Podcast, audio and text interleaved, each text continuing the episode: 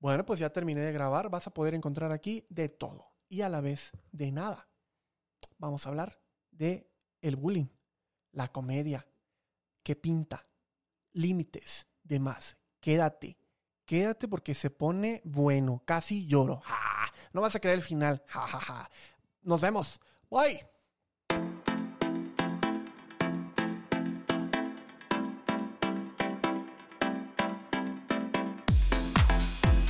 Buenos días, buenas tardes, buenas noches, donde sea que tú te encuentres, donde sea que tú me estés escuchando. ¿Cómo estás en casita? ¿Cómo estás? ¿Cómo te la estás pasando? Estamos ya en el episodio 14, capítulo, episodio. No sé cómo se llama esto del podcast. La verdad, apenas soy nuevo, ahí le voy echando ganitas. Eh, cuando todo mundo ya está abriendo podcast, porque pues realmente no hay mucho que hacer, pues bueno, también yo me sumo. ¿Por qué? Porque así soy. ¿Por qué me subo al tren del mame? Estoy escuchando un poquito de eco. Una disculpa, pero estoy apenas acoplándome. Me cambié de cuarto. Mi roomie querida, adorada, Fabiola, me dijo, y ya estoy solo. Pero qué bueno por ella, bien por ella. Te quiero mucho, Fabiola.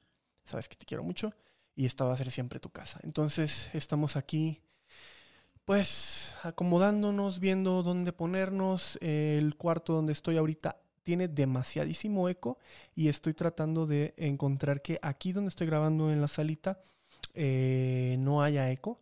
Eh, ustedes ya después me dicen o lo voy a ver yo en la edición posiblemente si haya eco o estoy yo todo loco, pero realmente loco estoy.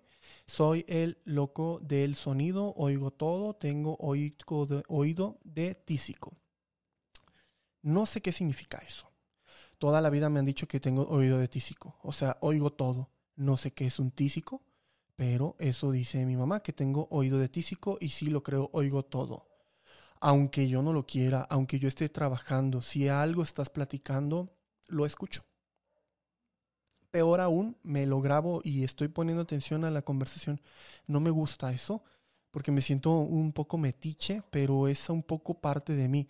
Por ahí está sonando un perro, no sé si se oiga. es un poco la frustración. Este es gaje del oficio. Si escuchan al perro, el perrito les saluda, está ladrándole a sus dueños.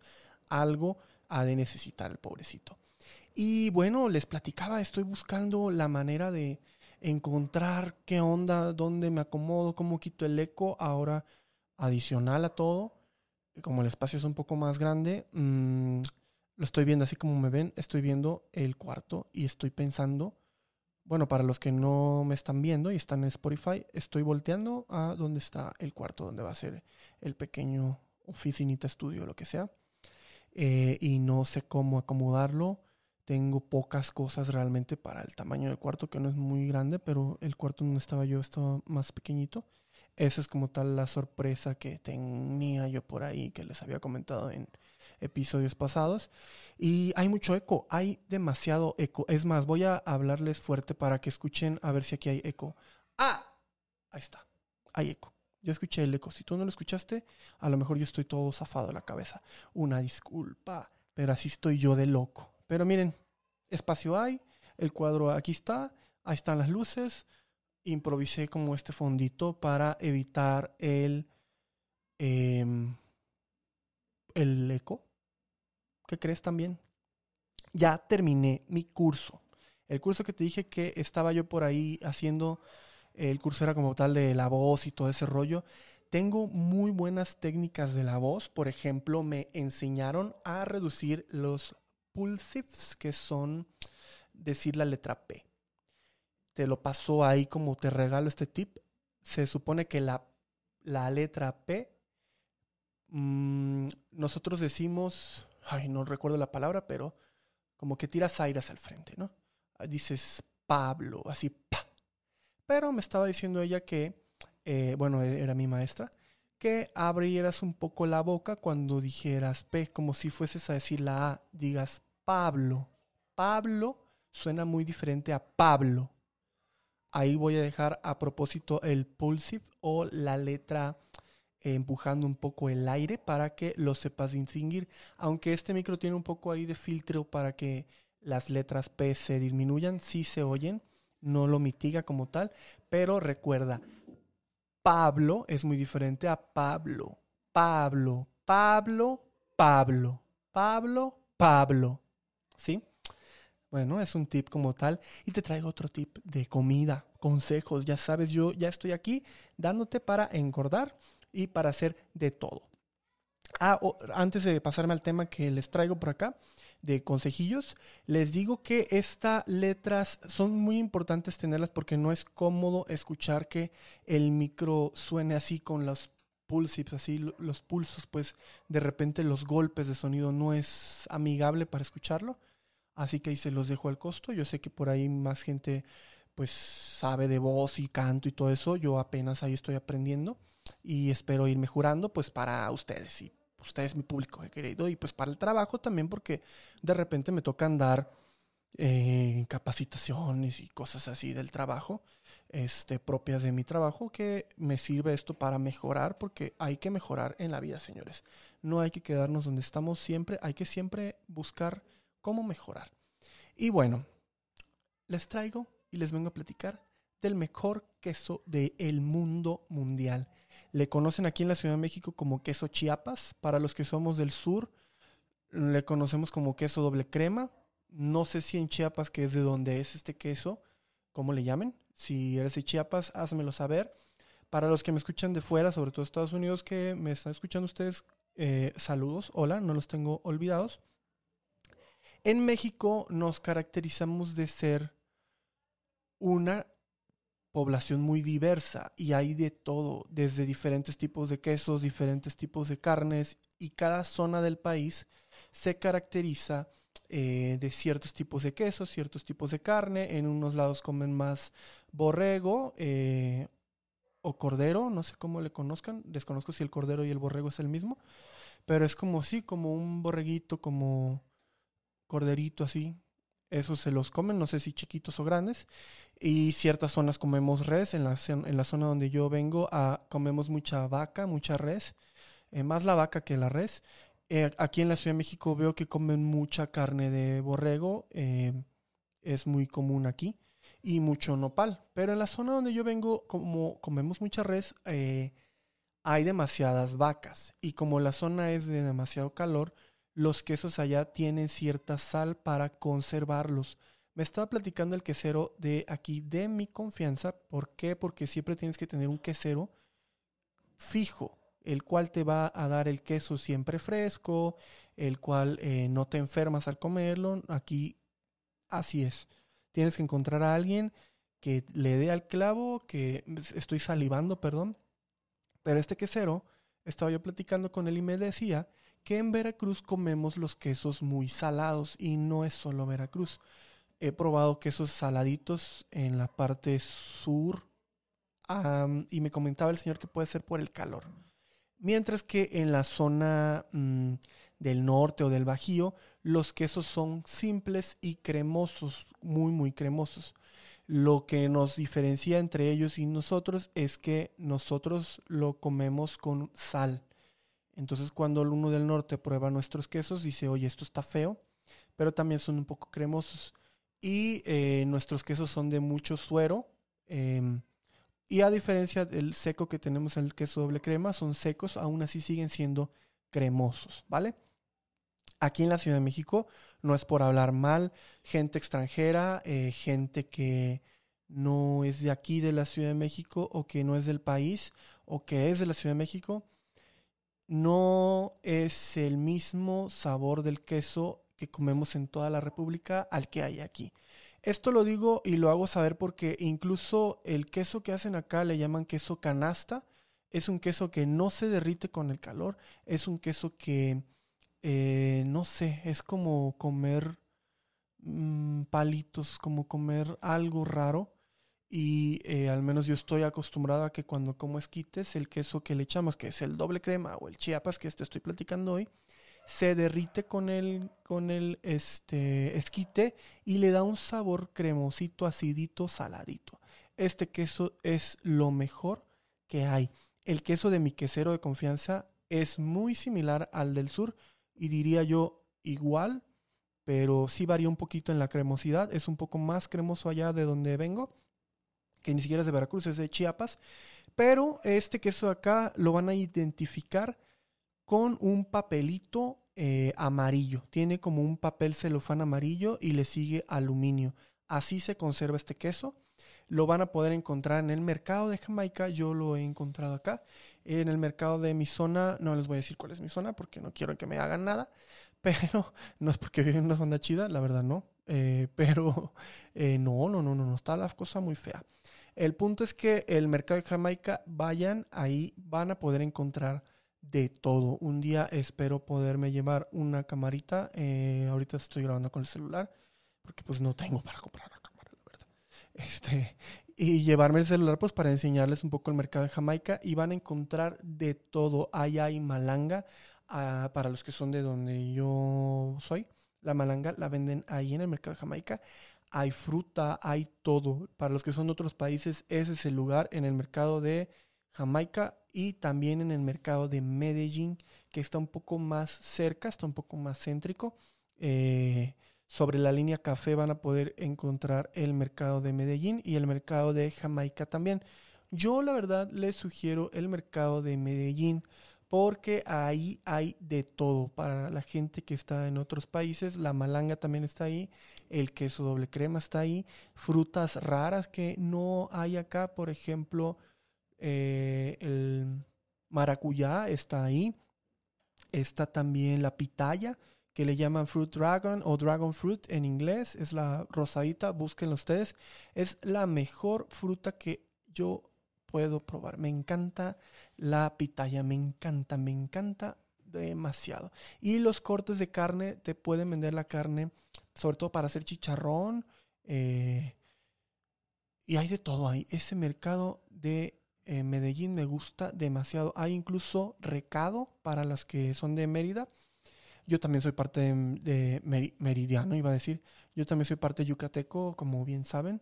No niego esa, esa parte de mi, de mi raíz. Y ahí me voy a surtir de naranja agria para los que hacen o quieren hacer la cochinita. La naranja agria la venden en el mercado de eh, Medellín. Está cara, está muy cara.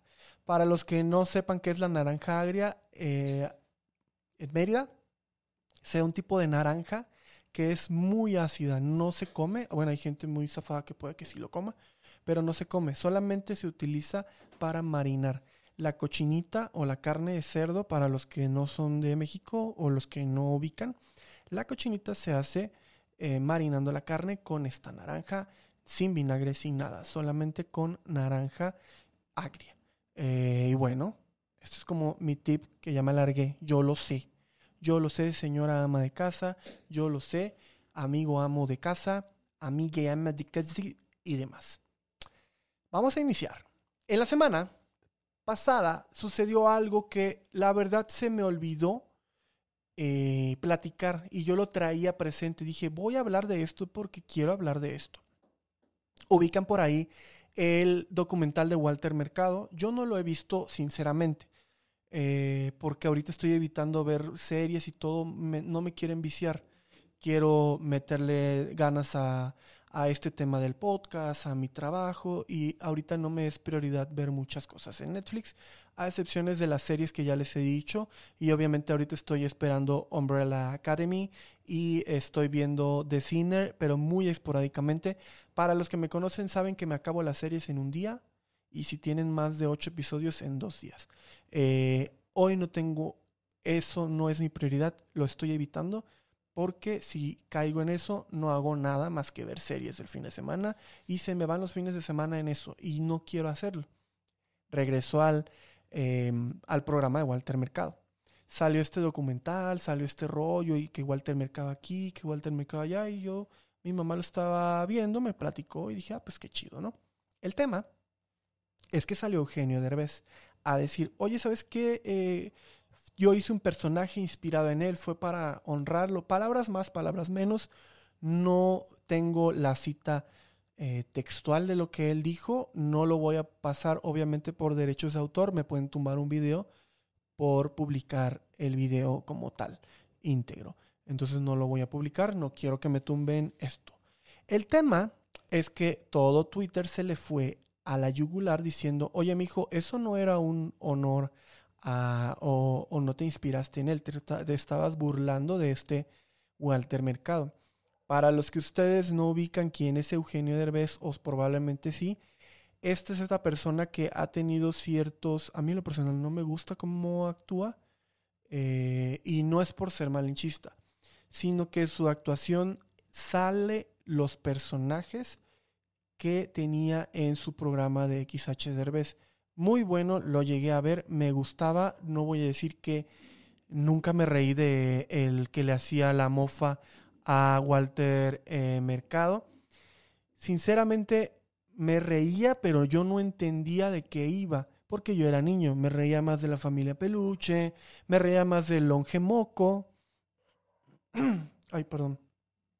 Me reía más de esos personajes eh, que de el que se mofaba de Walter Mercado. Pero ya que vas creciendo dices, ah, es que este chavo estaba haciendo un doble sentido eh, y un personaje un poco fuerte hablando de la homosexualidad presuntamente de Walter Mercado, ¿no?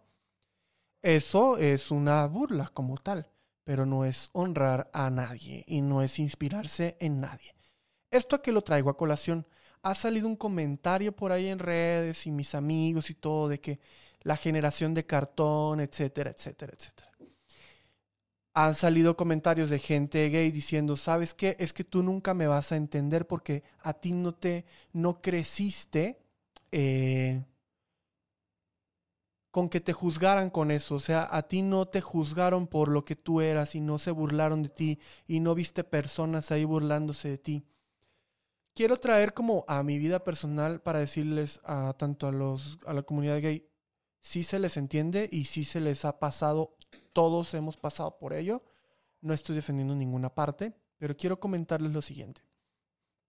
Si a mí hoy me vinieran a decir que la Chupitos fue inspirada en mí porque yo era chimuelo o en gente como yo porque yo era chimuelo o que la chimortrufia fue inspirada en mí y que es una manera de honrarme, yo me molestaría de entrada porque es una realidad que no tengo dientes de pues, por genética, ¿no? Es como mi trauma y siempre salen todos los capítulos, esto va a ser hasta que me compongan los benditos dientes o ya superé mi trauma. Perdón, pero estoy, estoy trabajando para superar mis propios traumas, ¿no? Pero si hoy me vinieran a decir de que tengo que aceptar de que es una manera de honrarme lo que hizo Chupitos o lo que hizo la chimortrufia, no. Perdón, pero eh, no me resulta ni gracioso ni bonito. Me reí, sí, pero va, o sea, sí me dio risa y todo, pero pero no es algo que yo diga, wow, qué bien me están representando como chimuelo, ¿no? ¿Qué es lo que quiero decir? Tanto les ha pasado a los gays, como a los chimuelos, como a los gorditos. Recuerden a la escuelita. El gordito siempre ha sido el bufón, siempre ha sido el que se burlan, siempre ha sido el que bulean horrible. Y lo tenemos que ver con humor, porque en México al parecer el único humor que saben hacer o sabían hacer los comediantes es estereotipar a un gay. ¿Y qué es estereotipar? Mostrarlo muy amanerado, o que pinta el pelo, o que corta el pelo. También estigmatizar un poco al gordito, que es el bufoncito, el graciosito, el que todos se burlan de él y demás. También sexualizar a la mujer, también poner al macho así súper chingón y que ah, yo soy el comediante chingón. Esa es nuestra comedia con la que crecimos y con la que ya hoy decimos, oye, está como que raro esto, ¿no? Y no es que sea uno generación de cartón, pero hay que decir las cosas. Ahí te va lo otro. No estoy diciendo con esto que sea válido juzgar lo que hizo en su momento Eugenio Derbez con la realidad del presente. A lo que voy es que eso fue hace muchos años.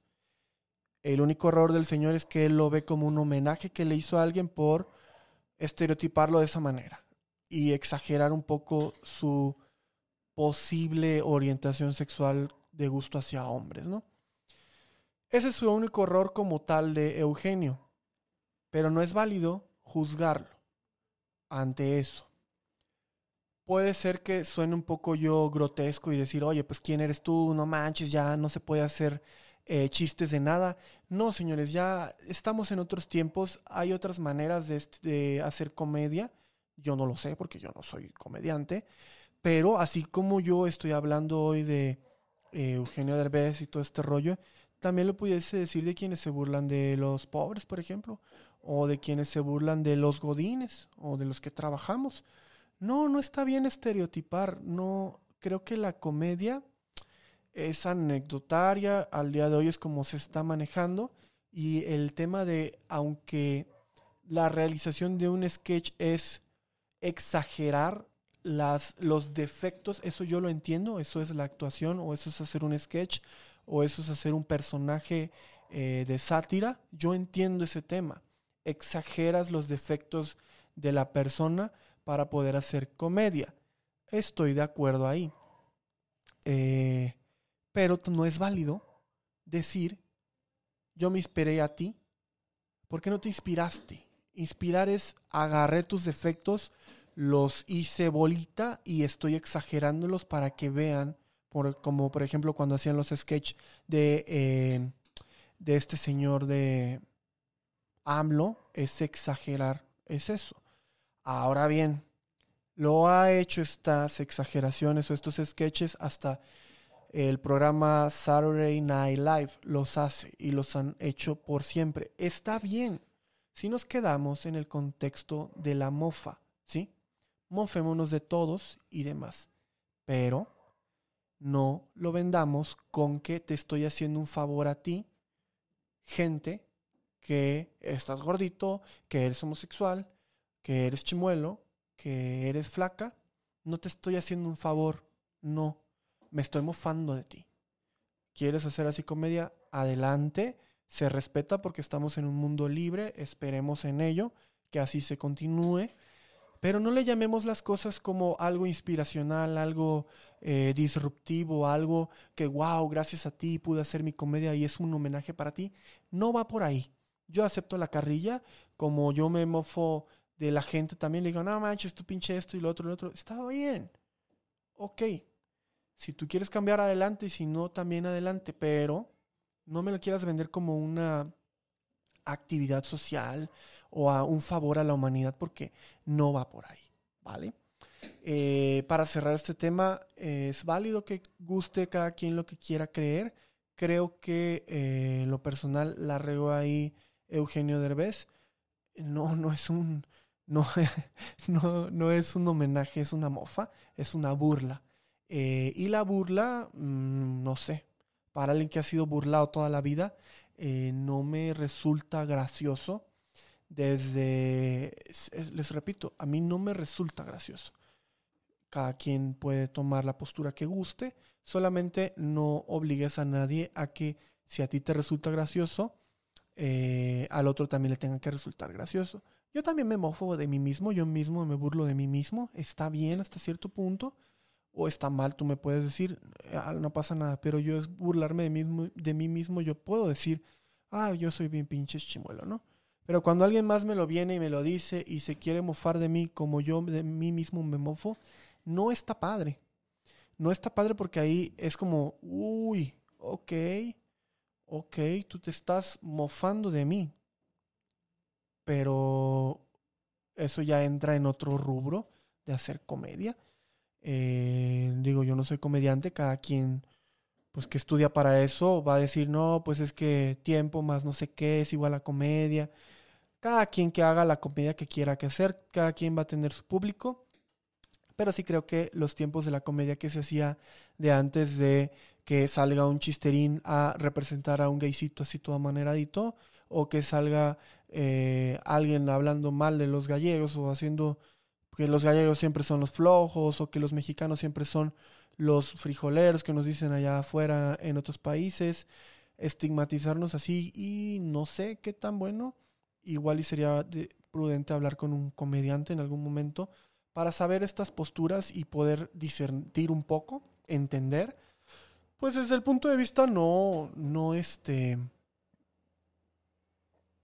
para no atacarlo, ni atacarnos, sino entender qué es la comedia, hasta dónde se llega, porque hoy sucede que ya te dicen, es que si no te ríes, no estás listo para mi tipo de comedia, ¿no?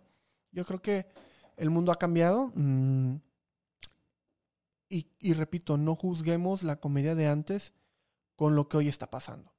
No, o sea, ya pasó, fue la base de todo, se está aprendiendo, son cómicos que están aprendiendo.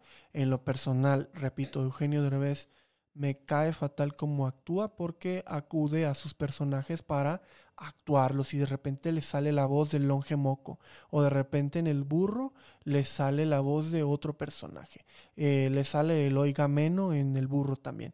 Eh, no, no me gusta eso. O sea, creo que él ya encontró la clave de que sus personajes hacen clic con su público latino y con eso, o mexicano, no lo sé, y con eso lo ocupa. Desconozco sus películas actuales, no, no las he visto y no ubico cuál es la última que hizo, eh, pero lo único que quiero decir es que no lo satanicemos, eso ya fue. Se equivocó hoy solamente en decir que fue un homenaje, no, no fue un homenaje, fue una burla.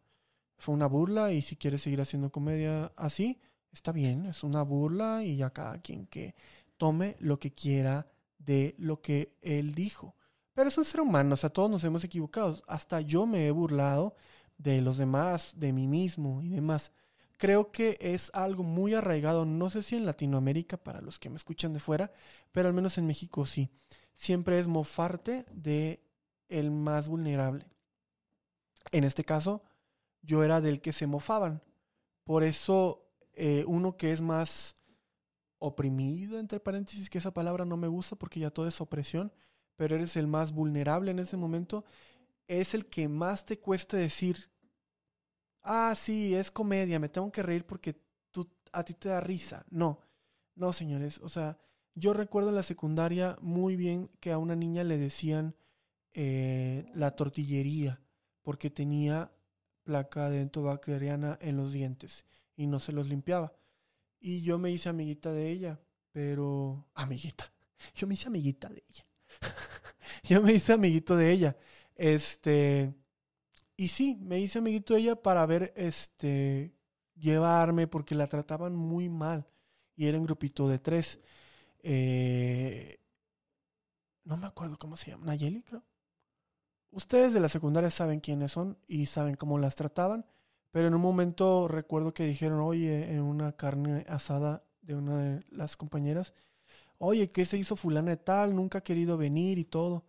Y le dijo la, la anfitriona, le dijo, es que la trataban muy mal. Y sí es cierto, sí la trataban muy mal y yo di fe de eso, o sea, sí, sí, a mí me tocó una vez verla llorar y estar ahí con ella. Que hoy le digan a ella, es que ya anda de mamona, perdón, pero no es así cuando te están jodido de toda la vida, no es fácil, no es fácil, no, no, no es fácil. Necesitas demasiado coraje para hablarle a la persona que tanta burla te hizo en la secundaria, en la primaria, en la prepa. Por eso yo en la prepa no me llevo con casi nadie. Realmente eh, no fueron bonitos años para mí. En la carrera no me llevé con los de mi salón. No fueron bonitos años para mí con los de mi salón. Sí con otras carreras y con otras gentes. Pero no me puedes venir a decir tú a mí que porque a ti te causaba risa lo que me decían, me tengo que reír. Pongámonos en los zapatos de cada quien desde el punto de vista neutral. Eh, no, si a ti no te oprimieron en el tema del ser gordito, qué bueno. Pero si te oprimieron o te hicieron burla en el tema de que porque eras muy chaparro, que porque estabas chimuelo, que porque estabas alto, que porque estabas enano, que porque estabas gordito, que porque estabas flaquito. En algo te hicieron, entre paréntesis que ya le llaman hoy bullying. En algo. Si tú ya lo superaste, no te causa nada que te lo digan. Pero hay gente que tiene esos traumas muy cañones porque se lo siguen diciendo. Yo sigo siendo chimuelo. Aunque no me lo dicen directamente, en mi anterior trabajo sí me llegaron a decir, ¿por qué no te has compuesto los dientes? ¿Por qué no me lo he compuesto, señores? Porque duele mucho. Una, porque es muy costoso. Dos. Otra, porque el tratamiento que le hicieron a mi mamá, que, eh, que como se lo hicieron, a mí no me gustaría para mí, porque te laceran los dientes. No quisiera y estoy planteándomelo si hacérmelo o no, aún hoy a mis treinta y algo años, lo sigo pensando. Pros, contras, qué hacer. Este, no sé, aún. Pero hay gente que ya no las bulean de del tema que los buleaban eh, cuando eran niños. Y qué bueno, qué bueno que ya no lo hacen. Pero hay gente que todavía la siguen bulleando, todavía sigue siendo gordita, todavía la siguen viendo feo en la calle, todavía se acuerdan de un video sexual que le filtraron. Aunque digas tú, ay, güey, no aguantas nada, solamente te estamos haciendo una burlita ahí, ay, era, éramos chavos, güey. No, no funciona así, señores. No funciona así. Cada quien tiene derecho de curarse las heridas y de reaccionar como guste ante una ofensa. Ah, en este caso de Eugenio Derbez, la gente que vivió siendo gay, amanerado, lo que tú quieras, vivió con ese bullying.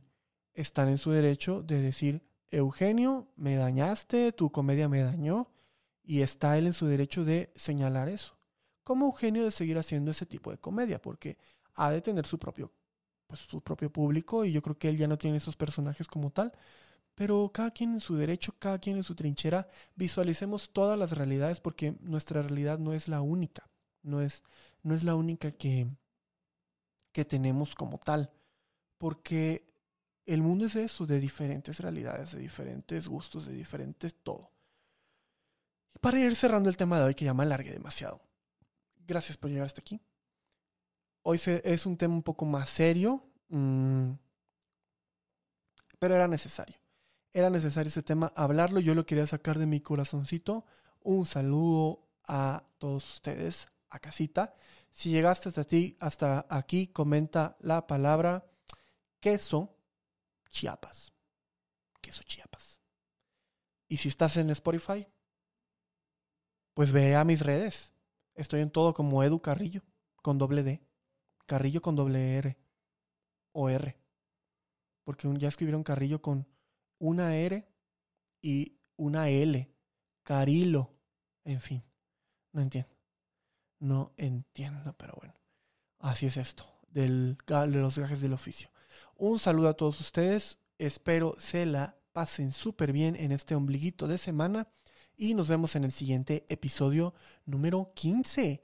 15 ya, 15 semanas y hoy 14 semanas. Gracias por llegar hasta aquí. No me voy a cansar de darte las gracias por estar apoyándome. Muchísimas gracias. Nos vemos. Bye, bye, bye, bye, bye, bye.